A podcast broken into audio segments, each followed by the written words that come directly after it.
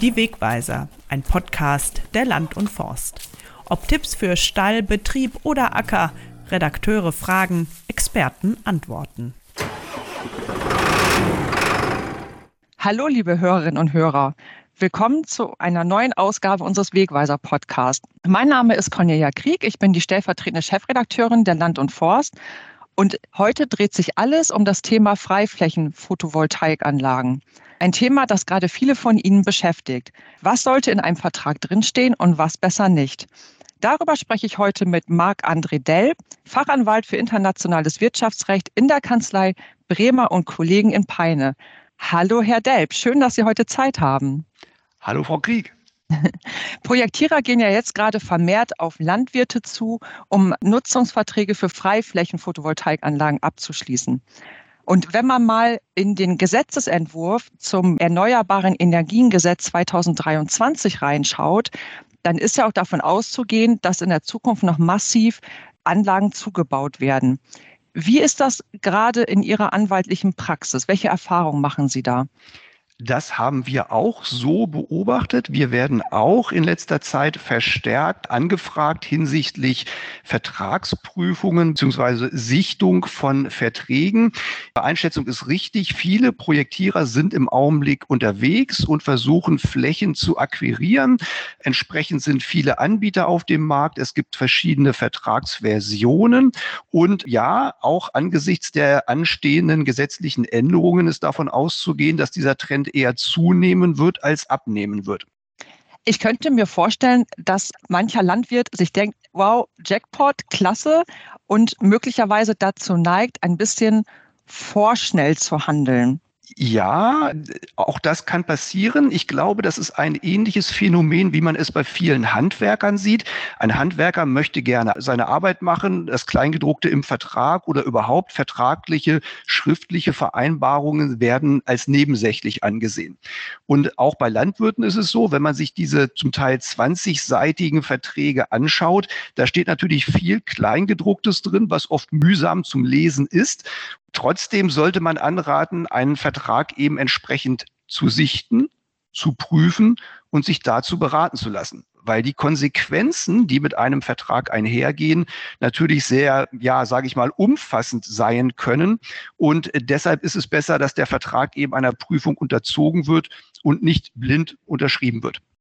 Dann lassen Sie uns doch mal vielleicht die wichtigsten Vertragsbestandteile durchgehen. Also an allererster Stelle ist klar, geht es natürlich darum, was bekomme ich denn überhaupt an Pacht für die Fläche? Was kriege ich denn da an Nutzungsentgelt?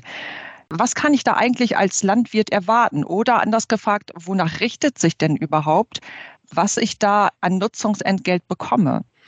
Also um es vorwegzunehmen, es gibt nicht den einen Wert, wo man sagen kann, das bekommt ihr auf jeden Fall, das müsst ihr bekommen. Der Wert, der gezahlt wird, hängt natürlich zum einen etwas von der Größe des PV-Parks, der PV-Anlage ab. Es kommt aber auch ganz stark darauf an, in welcher Lage befinde ich mich denn? Wie ist die Ausrichtung des Geländes? Wie viele Flächen sind insgesamt dazu vorgesehen? Deshalb kann man nicht sagen, dass ein Betrag von x Euro erzielt werden muss. Was man jedoch sagen kann, ist, dass man bei einem Hektar nicht unbedingt Werte unter 2000 Euro vielleicht leichtfertig akzeptieren sollte. Da ist Luft nach oben, nennen wir es mal so. Und welche Faktoren spielen da eine Rolle? Also ich denke mal, es ist ja nicht jede Fläche gleich gut geeignet und es spielen ja vielleicht auch neben Standortfaktoren vielleicht noch andere Dinge eine Rolle, wonach sich das richtet, welches Entgelt ich bekomme. Richtig, also die Ausrichtung der Anlage ist natürlich entscheidend, aber auch die Frage, wie das Grundstück erschlossen werden kann, wie viele Eigentümer vielleicht mit dranhängen und ja, dann muss man eben schauen, nimmt man eine prozentuale Beteiligung oder ein festes Entgelt, eine feste feste Pacht, die man dort entsprechend ja vereinbaren muss. Also prozentual ginge auch. Also es ist nicht einfach so, ich bekomme jetzt eine Jahrespacht, sondern ich kann auch einen bestimmten Betrag von der Stromeinspeisung bekommen. Das wäre eine Option, die man haben könnte. Das heißt, im Idealfall würde sich ein Landwirt ein festes Mindestnutzungsentgelt zusichern lassen. Die Höhe gilt es zu verhandeln. Das bedeutet, dieses Mindestnutzungsentgelt wird auf jeden Fall gezahlt, egal was die Anlage an Wert, an Einspeisung im Nachgang bringt. Zusätzlich sollte man vereinbaren, dass ein prozentualer Anteil an der Stromerzeugung gezahlt wird, beziehungsweise ein prozentualer Anteil an dem, was in das Netz eingespeist wird. Und das ist das, was im Idealfall gezahlt werden kann. Wird dieser Wert nicht erreicht, muss dem Landwirt aber bewusst sein, dass er eben auch möglicherweise nur auf seine Mindestnutzungsentgelt ja zurückgreifen kann, dass das aber garantiert ist. Das heißt also, er hat eine Absicherung nach unten. Die Mindestsumme gibt es immer. Darüber hinaus ist es eben möglich, einen Plus zu erzielen, indem man an der Einspeisevergütung sich beteiligen lässt. Gibt es bei diesem Prozentsatz, also bei der Beteiligung an der Einspeisevergütung, gibt es da eine Spanne, ein von bis?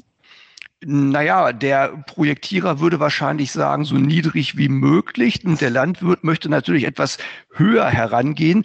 Also man hat mit den verschiedensten Werten dabei zu tun. Also es gibt Anbieter in Verträgen, die zum Beispiel vier Prozent anbieten.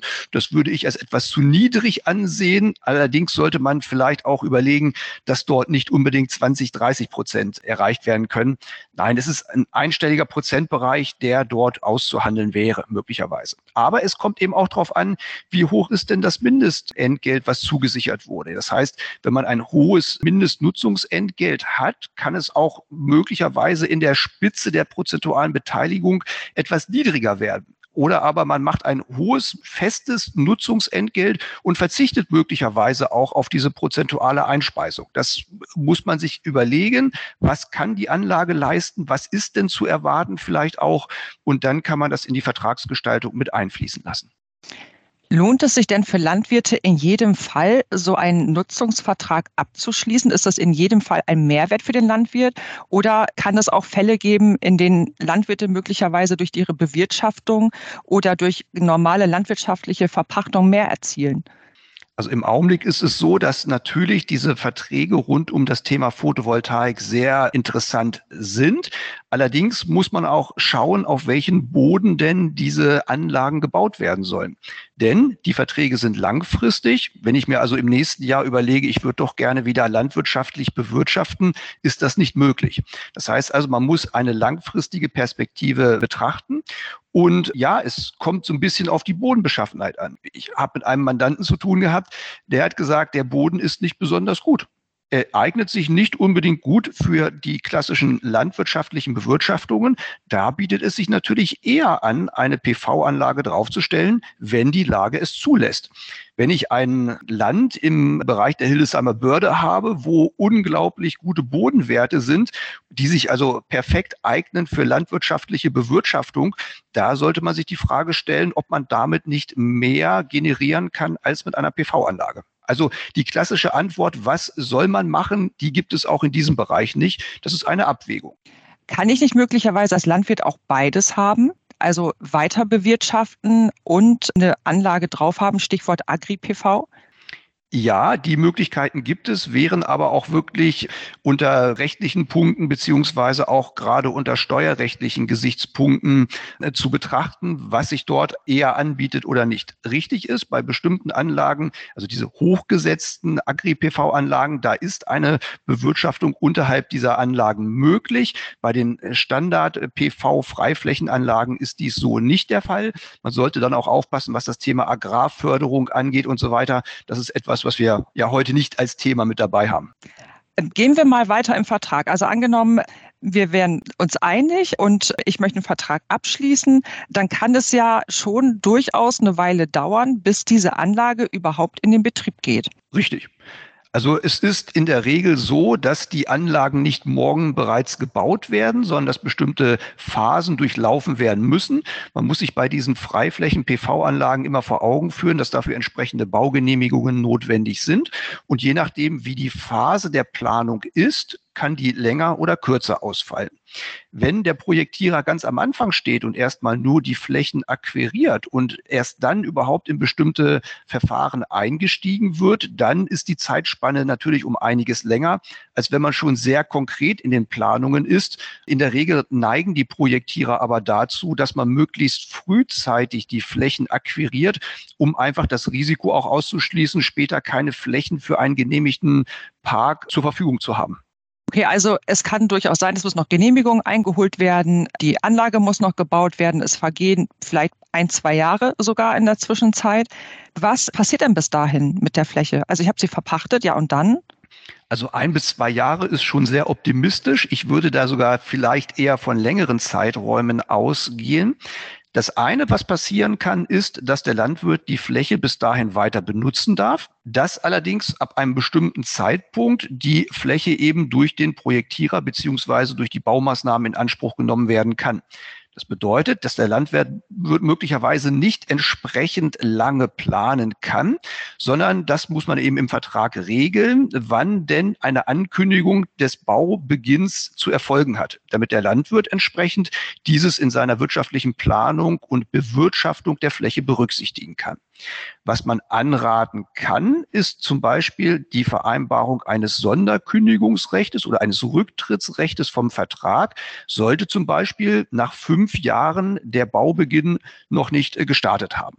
Und was man auch vereinbaren könnte, ist eine Art Wartegeld, Bereitstellungsentgelt, das jährlich pro Hektar gezahlt wird für die Zeitspanne, bis eben mit dem Bau begonnen wird.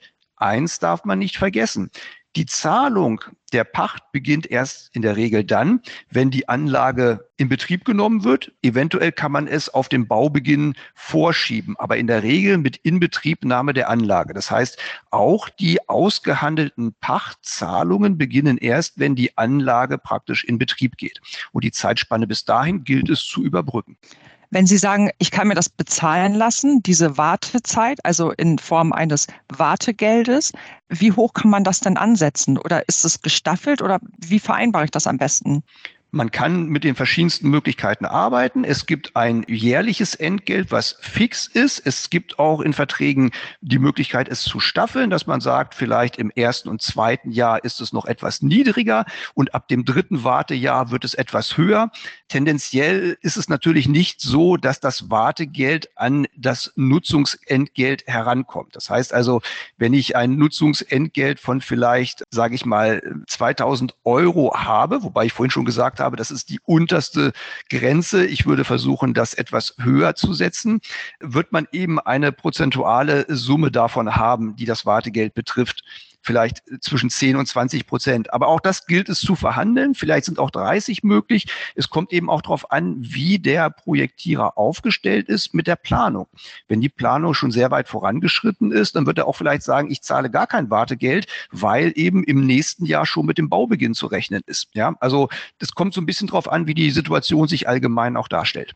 Nun eignet sich ja nicht jedes landwirtschaftliche Gelände, um dort eine Freiflächen-Photovoltaikanlage zu errichten. Oder möglicherweise kann es ja auch dazu kommen, dass es gar keine Genehmigung gibt, weil das in dem Gelände oder in dem Gebiet gar nicht zulässig ist. Wer haftet denn dafür oder kann man dafür eine Haftung vereinbaren? Das Risiko sollte nicht beim Landwirt liegen. Das heißt, man kann natürlich vereinbaren, beziehungsweise ich würde vertraglich auch vereinbaren, dass der Landwirt nicht dafür haftet, dass sein Gelände für die Errichtung einer PV-Anlage geeignet ist. Das liegt im Risiko der Projektgesellschaft. Diese muss sich im Vorfeld über die Ausrichtung des Grundstückes und die Möglichkeiten der Errichtung einer entsprechend großen PV-Anlage dort informieren. Und auch das äh, Thema Einholen von Genehmigungen, Baugenehmigungen, Genehmigungen eines PV-Parks, einer Größe der Anlage, das sind alles Risiken, die der äh, Projektgesellschaft obliegen.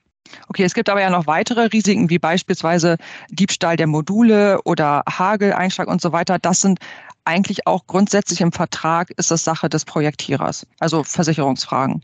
Richtig, diese Versicherungen sollten auch abgeschlossen werden und sie sollten auch entsprechend dem Landwirt nachgewiesen werden. Ja, das heißt, üblich ist es eben, eine PV-Anlage gegen Sturm, Hagel, Blitz, Feuer und so weiter zu versichern.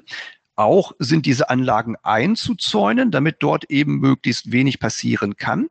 Die Versicherungen, wie gesagt, sollten dem Landwirt nachgewiesen werden. Man darf ja auch nicht vergessen, wenn eine prozentuale Einspeisung oder eine Beteiligung dort vereinbart ist und die Anlage beispielsweise durch ein Feuer lahmgelegt werden würde, dann würde sie ja keinen Ertrag abwerfen. Das ist zum einen natürlich schlecht für den Betreiber, zum anderen aber auch schlecht für den Landwirt, weil er natürlich auf sein Mindestnutzungsentgelt absinken würde, sollte die Einspeisung eben nicht erfolgen können.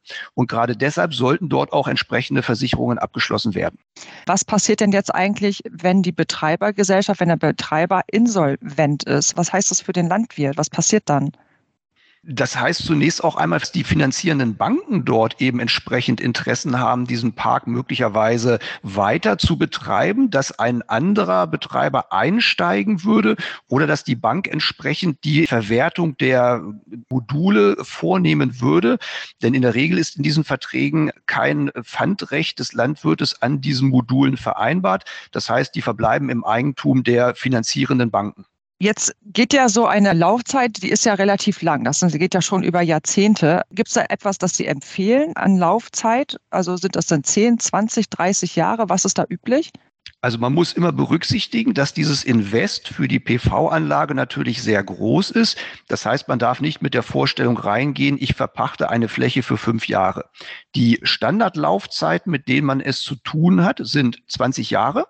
Sie können aber auch länger sein und es gibt eben auch regelmäßig einen zum Beispiel zweimal fünf Jahre Optionsrecht auf Verlängerung. Das heißt, die Betreibergesellschaft kann das Optionsrecht ziehen und damit den Vertrag durch einseitige Erklärung entsprechend um fünf oder um zehn Jahre verlängern, sodass wir dann auf eine Gesamtlaufzeit von 30 Jahren kommen würden. Das sind Zeiten, die nicht unüblich sind, 20 bis 30 Jahre. Bei den Verlängerungsoptionen wäre der Ratschlag, dass die Konditionen des Vertrages, die für 20 Jahre zum Beispiel gelten, nicht automatisch auch Anwendung finden auf die Verlängerungsoptionen. Denn in 20 Jahren mag sich die wirtschaftliche Situation komplett geändert haben. Das heißt, das Optionsrecht, ja, das darf es geben, aber anzuraten wäre, eine Regelung aufzunehmen, wonach die Konditionen für die Phase der Verlängerungsoption neu zu verhandeln wären und nicht automatisch der jetzt vereinbarte prozentuale Grundsatz beziehungsweise die Nutzungsentgelte, so wie sie sich jetzt darstellen, automatisch für weitere zehn Jahre insgesamt Anwendung finden. Also hier sollte man darauf achten, dass man dort eine Einflussnahme generieren kann, um später eben nochmal eine Nachverhandlung für die Verlängerungsoption durchführen zu können. Wenn jetzt die Laufzeit zu Ende geht, beziehungsweise der Vertrag wird vielleicht vorzeitig gekündigt, weil es zwischen dem Landwirt und Betreiber doch nicht so gut läuft oder die Anlage nicht so gut läuft, wie das vielleicht ursprünglich angedacht war. Wer kümmert sich denn anschließend darum, dass die Anlage auch wieder abgebaut wird? Beziehungsweise fällt das auch wieder in das Risikogebiet des Landwirts oder wie sichert er sich da ab? Auch hier muss die Regelung sein, dass der Landwirt das Risiko nicht trägt. Das heißt, richtig, er muss sich absichern. Vertraglich muss dafür Sorge getragen werden, dass das Land am Ende der Nutzungszeit wieder in den Zustand versetzt wird, wie es vorher war. Dafür bietet sich an, dass man eine Dokumentation zu Beginn der Pachtzeit erstellt, um festzulegen, wie eben die Fläche bei Rückgabe wieder aussehen soll. Also ich würde den Zustand immer in Wort und Bild dokumentieren zu Beginn der Maßnahme, damit ich das in 30 Jahren abgleichen kann mit dem Zustand, wenn abgebaut werden soll. Und wenn der Projektierer sagt, oh, ich habe doch alles weggemacht und ich gucke auf die Fotos von vor 30 Jahren, alle so ein bisschen vergilbt schon, ja, aber man sieht ganz klar, da ist nie ein Weg gewesen und jetzt ist da so eine breite asphaltierte Straße, die muss natürlich weg, ja. Deshalb lohnt es sich, das eben beweistechnisch zu sichern und auch dem Vertrag mit beizufügen zum Beispiel. Und es ist eine Abwertung von Ackerland zu zum Beispiel Grünland für die Zeit der Nutzung. Nach der Nutzung ist eben der Projektierer, die Projektgesellschaft verpflichtet, das Land als Ackerland wiederum zurückzugeben. Der Rückbau muss aber abgesichert werden. Er kostet viel Geld und in der Regel behilft man sich hier mit sogenannten Rückbaubürgschaften. Das bedeutet, wenn der Betreiber, wenn die Projektgesellschaft finanziell nicht dazu in der Lage sein sollte, den sehr kostenintensiven Rückbau vorzunehmen, dann können entsprechend die Bürgschaften gezogen werden. Und diese Bürgschaften sorgen dann dafür, dass der Landwirt, der dann den Rückbau selber vornehmen müsste, entsprechend dafür entschädigt wird. Und deshalb sollte man eben entsprechend mit diesen Rückbaubürgschaften arbeiten. Vielleicht noch eine kurze Ergänzung. Es geht eben darum, dass der Landwirt entsprechend finanziell schadlos gestellt wird für den Fall, dass er nicht wieder sein Ackerland zurückbekommen kann, beziehungsweise dass die Gesellschaft nicht in der Lage ist, das Ackerland wieder entsprechend herzustellen. Über was für Beträge reden wir da? Das ist ja sicherlich auch sehr individuell. Ja, richtig. Auch das ist individuell. Hier geht es darum, dass man sich anschauen muss, was denn der Unterschied in der Fläche, in der Summe der Fläche wäre zwischen Ackerland und Grünland. Ja, das heißt also, man muss mit ausreichenden Rückbaubürgschaften arbeiten. Da gibt es keine per se Summe, die man nennen kann, aber es muss ausreichend sein. Und wenn jemand mit 2.000, 3.000 Euro ankommt als Rückbaubürgschaft, ist das natürlich nicht ausreichend. Man muss sich immer überlegen, der Status des Ackerlandes muss wiederhergestellt werden. Es müssen Leitungen entfernt werden, Drainagen wiederhergestellt werden, die Wege müssen gegebenenfalls zurückgebaut werden. Also alles, was im Rahmen des Baus für die PV-Anlage errichtet wurde, muss zurückgesetzt werden. Wenn praktisch wenig am Grundstück verändert wurde, dann ist diese Summe natürlich etwas niedriger anzusetzen. Wenn viel verändert wurde, wird sie höher sein.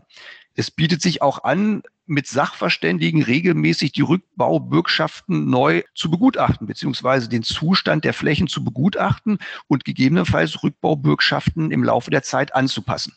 Kommen wir nochmal auf ein weiteres Thema. Was ich ganz gerne noch wissen möchte, ist, gibt es eigentlich einen Unterschied zwischen einem ganz normalen Pachtvertrag über eine landwirtschaftliche Fläche und einem Pachtvertrag über eine Fläche, die für eine Freiflächen-Photovoltaikanlage genutzt werden soll?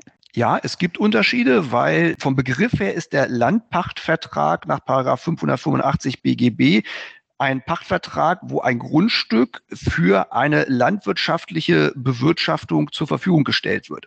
Das heißt, Landwirtschaft setzt den Zweck voraus, pflanzliche oder tierische Erzeugnisse zu gewinnen also klassischerweise Ackerbau, Wiesen, Weidewirtschaft und so etwas. Dazu zählt die Photovoltaikanlage nicht. Von daher können wir hier nicht mit dem Landpachtvertrag arbeiten und es gibt entsprechend den Pachtvertrag, so wie er regelmäßig von den Projektierern als Muster vorgelegt wird. Spielen dort grundbuchrechtliche Dinge auch noch eine Rolle? Ja, ein wichtiger Punkt ist eben in diesen Nutzungsverträgen, dass eine dingliche Absicherung im Grundbuch zu erfolgen hat. Dort ist eben entsprechend mit Dienstbarkeiten zu arbeiten. Ich könnte mir vorstellen, dass ja auch immer mal die Gefahr besteht, dass es einen Betreiberwechsel gibt. Und deswegen hatte ich mich auch gefragt, wie stellt sich das eigentlich da im Grundbuch? Wie macht man das? Wie geht man da vor? Also anzuraten wäre, dass dort immer nur dann eine neue Dienstbarkeit errichtet wird, wenn die vorherigen Dienstbarkeiten, die für den Projektierer zum Beispiel errichtet wurden, gelöscht werden. Das heißt, dass man nicht mit einem Wust von verschiedenen Dienstbarkeiten später arbeitet, sondern dass immer nur dann für einen neuen Betreiber eine Dienstbarkeit erstellt wird, wenn die alte Dienstbarkeit gelöscht ist. Das gilt es aber auch in dem Vertrag entsprechend zu vereinbaren bei so einer langen Laufzeit über Jahrzehnte kann es auch durchaus sein, dass mal eine Hofübergabe ansteht. Worauf muss man in steuerlicher Hinsicht grob gesprochen achten, wenn man so einen Nutzungsvertrag als Landwirt abschließt und später eine Hofübergabe erfolgt oder aber ich einen Hof übernommen habe und später eine Fläche verpachte für so eine Photovoltaikanlage? Es gilt auf jeden Fall hier einiges zu beachten und deshalb ist der Ratschlag, den man an dieser Stelle geben kann, dass man auf jeden Fall eine steuerrechtliche Beratung oder eine Beratung mit einem entsprechend äh, geschulten Steuerberater durchführen sollte, um eben entsprechend sich dort vorzubereiten. Richtig ist, dass es durchaus Unterschiede geben wird hinsichtlich der Frage der Besteuerung. Eine PV-Anlage ist keine landwirtschaftliche Fläche in dem Sinne. Das heißt, ein bestimmter Steuersatz wird eben zugrunde gelegt werden müssen. Auch grundsteuertechnisch ist es natürlich interessant. Legen wir die Grundsteuer A zugute für landwirtschaftliche Betriebe, ist eben die Frage, ja, bei der Bebauung mit einer PV-Anlage wird man wahrscheinlich von Grundsteuer A Richtung Grundsteuer B gehen. Aber das wären alles Fragen, die man mit dem Steuerberater entsprechend fachkundig besprechen sollte. Hinsichtlich der Erbfolge beziehungsweise wenn man auf die Höfeordnung übergeht, Frage Nachabfindungsansprüche. Durchaus eine sehr, sehr spannende Frage, die es im Vorfeld zu berücksichtigen gilt. Ist demnächst eine Hofübergabe vielleicht geplant? Wie verhalte ich mich dann? Oder hat eine meine Hofübergabe gerade erst stattgefunden? Darf ich dann eben entsprechend schon die Umnutzung der Fläche Richtung PV-Anlage vornehmen? Und was für Auswirkungen hat das Richtung der Erbschaftsregelungen? Ja, und das sind Ratschläge, die man hier nur geben kann. Bitte nicht auf die leichte Schulter nehmen, sondern auch unter diesem Aspekt eine fachkundige Beratung vornehmen lassen. Wenn wir jetzt noch mal ganz kurz auf die Steuerfragen zurückkommen.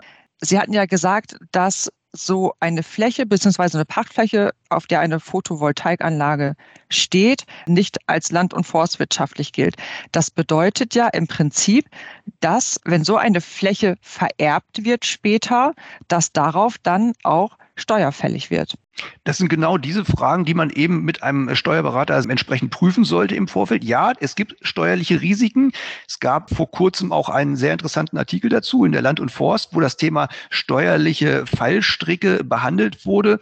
Man kann den Landwirten eben wirklich nur anraten, nicht nur eine Vertragsprüfung vorzunehmen, sondern auch gerade diese ganzen Fragen hinsichtlich Erbfällen und steuerlicher Belastungen entsprechend mit, mit den Rechtsanwälten und den Steuerberatern im Vorfeld zu klären. Also ist es wichtig für Landwirte, das hatten Sie ja gerade gesagt, einen Vertrag nicht voreilig zu unterschreiben, sondern von einem Rechtsanwalt und auf jeden Fall auch von einem Steuerberater prüfen zu lassen. Wenn ich jetzt Informationen suche und ich möchte mich beraten lassen, wo finde ich die denn sonst noch? Vielleicht sogar im ersten Schritt. Die ersten Informationen, die man bekommen kann, ist, wenn man natürlich entsprechende Literatur versucht zu lesen und zu sichten, wie zum Beispiel, was ich gerade erwähnt habe, die Beiträge in der Land und Forst, die jetzt in diesem Jahr erschienen sind in Heft 9 und 11, wo eben gerade das Thema PV-Anlage schon einmal aufgegriffen wurde und unter bestimmten Aspekten betrachtet wurde. Ich denke auch, dass man Informationen über Landvolk und über die Kammern entsprechend bekommen kann. Aber ganz wichtig, die rechtsanwaltliche und steuerrechtliche ja, Betrachtung des Vertrages, die Prüfung werden dadurch nicht ersetzt, weil es im Endeffekt immer um Einzelfälle geht, die man durchgehen muss, auf bestimmte Lebenssituationen, in denen sich ein Landwirt oder beziehungsweise auch der Hof und die Flächen befinden. Und deshalb sollte das im Einklang immer entsprechend geprüft werden. Aber diese Vorabinformation kann ich bekommen. Möglicherweise lohnt es sich auch im Vorfeld Gedanken über den Projektierer zu machen, beziehungsweise Informationen zum Projektierer einzuholen. Ist dieser seriös? Kommt der vielleicht bei Bewertungen gut weg? Gibt es andere Landwirte, die ebenfalls mit bestimmten Projektierern schon entsprechend Erfahrung gemacht haben? Netzwerke bestehen und in diesen Netzwerken kann man sich austauschen und entsprechend versuchen, so viele Informationen im Vorfeld wie möglich zu sammeln. Aber die fachkundige Beratung wird dadurch nicht ersetzt. Es ist immer ein Trugschluss zu glauben, ich lese mir drei, vier Seiten im Internet durch, ich bin informiert und dann unterschreibe ich den Vertrag. Das sollte nicht ausreichend sein. Wie ist denn Ihre Erfahrung mit Nutzungsverträgen, die, die auf Ihrem Tisch landen? Sind denn die meisten Projektierer seriös, kann man das so sagen? Da möchte ich mich jetzt nicht zu weit aus dem Fenster lehnen. Aber es lohnt sich wirklich, entsprechend Recherchen einmal einzuholen. Und man muss schauen, dass die Projektierer natürlich bestrebt sind, Flächen zu sammeln für die Photovoltaikprojekte es ist ja alles noch etwas, was im Beginn steht und man weiß nicht, wo es sich später hinentwickeln wird. Ja, das heißt also, die Erfahrung ist eben, dass wir noch nicht die Abschlüsse der Verträge nach 30 Jahren haben und somit nicht sagen können, Projektierer A hat vor 35 Jahren einen ganz fairen Vertrag geschlossen. Der Vertrag wurde abgewickelt. Nach 30 Jahren ist ein problemloser Rückbau erfolgt. Mit diesem Vertrag und den Rückbaumaßnahmen waren alle Beteiligten zufrieden. Diese Erfahrungen gibt es so noch nicht, ja. Es lohnt sich wirklich, dass man sich die Projektierer anschaut und eben auch auf bestimmte vertragliche Fallstrecke achtet. Kann es dann auch vorkommen, dass Projektierer auf Landwirte zugehen und dann hört man nichts mehr von denen? Das mag es auch geben. Die Frage ist halt immer wieder, mit wie vielen Projektierern hat man es zu tun? Es tummeln sich viele im Markt, die Flächen akquirieren und natürlich kann es sein, dass zum Beispiel auch ein Landwirt von drei, vier verschiedenen Gesellschaften Musterverträge zugeschickt bekommt. Und dann muss er sich, wenn er Interesse an dem Thema hat, irgendwann natürlich für einen entscheiden. Das kann man machen, indem man die Verträge alle einmal anprüfen lässt, indem man in Gespräche geht mit den Projektgesellschaften und sich entsprechend dann überlegt, mit wem ich denn die vertragliche Beziehung eingehen möchte. Also sich informieren und beraten lassen ist das A und O. Ich würde gerne selber noch mal ergänzen, dass die Landwirtschaftskammer Niedersachsen ein Beratungsnetzwerk an den einzelnen Dienststellen aufgebaut hat und dass es dort Ansprechpartner vor Ort gibt. Herr Delb, wir haben jetzt schon zahlreiche Aspekte hier besprochen. Wenn Sie noch mal kurz am Schluss zusammenfassen wollten, was ist das Wichtigste, auf das Landwirte achten sollten, beziehungsweise was sollten sie, wenn sie so einen Vertrag vorgelegt bekommen, unbedingt vermeiden? Sie haben das einleitend so schön gesagt, man sieht plötzlich das große Geld und will sofort unterschreiben. Und das sollte man nicht machen. Man muss den Vertrag in Ruhe durchlesen und prüfen. Man muss sich entsprechend beraten lassen man muss Erkundigungen einholen und man sollte keinesfalls schnell unterschreiben, beziehungsweise auch nicht zu einer schnellen Unterschrift drängen lassen. Diese Vertragsprüfung und Entwicklung, Beratung dauert seine Zeit. Und wenn ich den Vertrag bekomme und blind unterschreibe, ist das definitiv falsch. Ja, das heißt also, der erste Schritt ist Unterlagen sichten, prüfen, beraten lassen, verhandeln. Was an wichtigen Punkten in diesem Vertrag stehen sollte, haben wir heute besprochen, nämlich das Thema Nutzungsentgelt. Das gilt es zu verhandeln. Ganz wichtig für den Landwirt ist das Thema Rückbau, dass am Ende der Laufzeit feststeht, dass ich wieder mein Ackerland zurückerhalte und nicht eine Brachfläche, die auf Dauer abgewertet ist und nicht mehr als Ackerland eben entsprechend genutzt werden kann. Also ich denke, wenn man sich dieses vor Augen fühlt, ist es eben möglich, in die Verträge reinzugehen und entsprechend auch zu verhandeln. Also cool bleiben lautet die Devise, wenn ein Projektierer auf einen zugeht und einen Nutzungsvertrag vorlegt. Ja, absolut. Denn ich, ich denke, das ist das Thema im Augenblick. Es wird viele Kontaktaufnahmen geben und man muss sich als Landwirt eben grundsätzlich überlegen, ob ich diesen Schritt mitgehen möchte. Das ist ja auch eine Grundfrage, die entsprechender Beratung und Lebensplanung bedarf. Und dann muss man eben schauen, mit welchem Projektierer man zusammenarbeiten möchte. Und ja, es ist immer sinnvoll, sich kritisch auch Gedanken zu machen und diese entsprechenden Regelungen in den Verträgen zu begutachten, cool bleiben, klingt sehr gut. Also in Ruhe drüber nachdenken, nicht drängen lassen und dann wird man schon zu einem guten Ergebnis kommen. Herr Delp, Sie haben uns gerade einen schönen Überblick gegeben. Ich denke, jetzt hat man schon eine kleine Einschätzung, was wichtig sein kann und was nicht.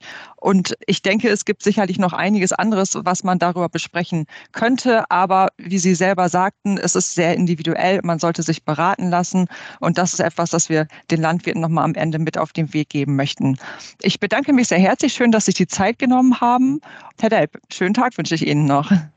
Ich danke für das nette Gespräch. Sehr gerne. Auf Wiederhören. Tschüss. Tschüss.